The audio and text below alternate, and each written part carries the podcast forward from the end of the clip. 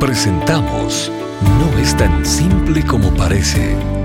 Las respuestas del doctor Miguel Núñez a tus preguntas del día a día.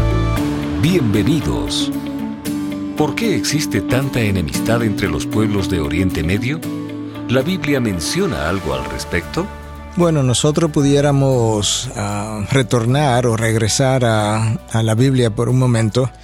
en el libro del Génesis, que es donde algunos van a apuntar para hablar de la permanencia de este conflicto,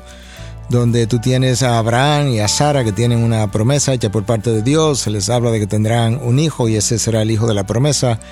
y a, a Sara, perdón, por un momento se dejó de creer, por así decir, en que la promesa llegaría. Y entonces le da a Abraham su criada y eh, de nombre Agar y Abraham entonces tiene un hijo con Agar de nombre Ismael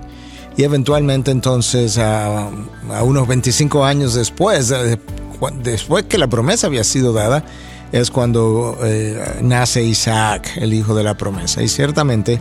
ah, pues los descendientes de uno y los descendientes de, de otro, del otro se desarrollaron en direcciones ah, diferentes y llegaron a formar pueblos distintos y muchos estarían apuntando a este origen del conflicto.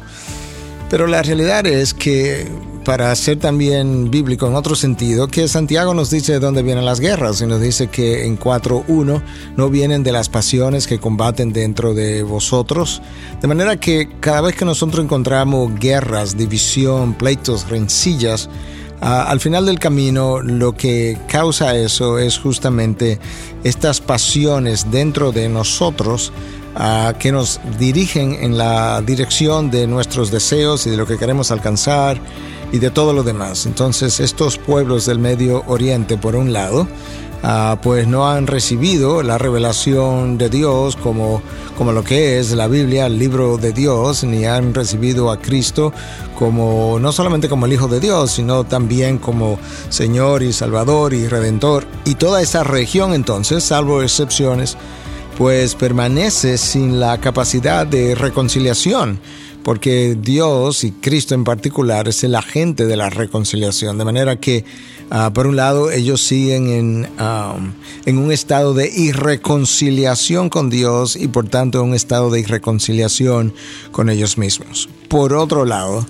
um, lo, los judíos han reclamado para sí el derecho a la tierra, una tierra que ellos entienden que Dios le prometió, porque se la prometió a Abraham, el área de Canaán, en aquella ocasión, que fue lo que ha sido conocido hasta el día de hoy como la tierra prometida. Y entonces, cuando ellos son expulsados de allí, ellos, ellos entienden, y con razón, que en su momento fueron expulsados ilegítimamente. Uh, fueron destruidos en el año 70 de nuestra era por Roma, lo que fue Jerusalén, el templo y todo lo demás. Pero luego, posteriormente, alrededor del año 135, ellos fueron expulsados completamente de una región en la que ellos habitaban.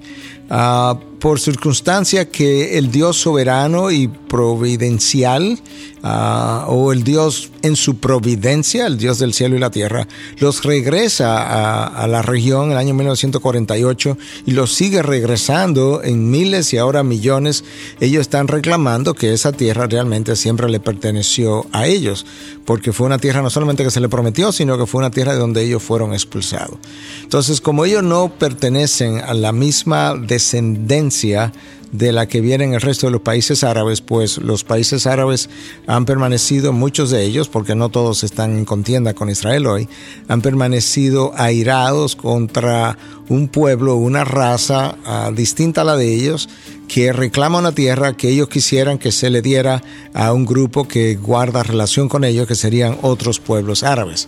Entonces, uh, ese es como el inicio de esta, de esta contienda. Pero luego entonces cuando esos pueblos árabes que también llegaron a ocupar esa región ahí donde Israel está, ah, se sintieron desplazados por eh, estos judíos que eh, quienes llegaron y a quienes se les dio la tierra y entonces ahora se sienten como oprimidos también porque al mismo tiempo ellos podrían reclamar que cuando este regreso se da ya ellos estaban ahí en posesión de la tierra. Entonces hay una hay un pleito por así decirlo entre los judíos que reclaman un derecho antiguo, muy antiguo a la tierra y unos árabes, ah, en este caso ah,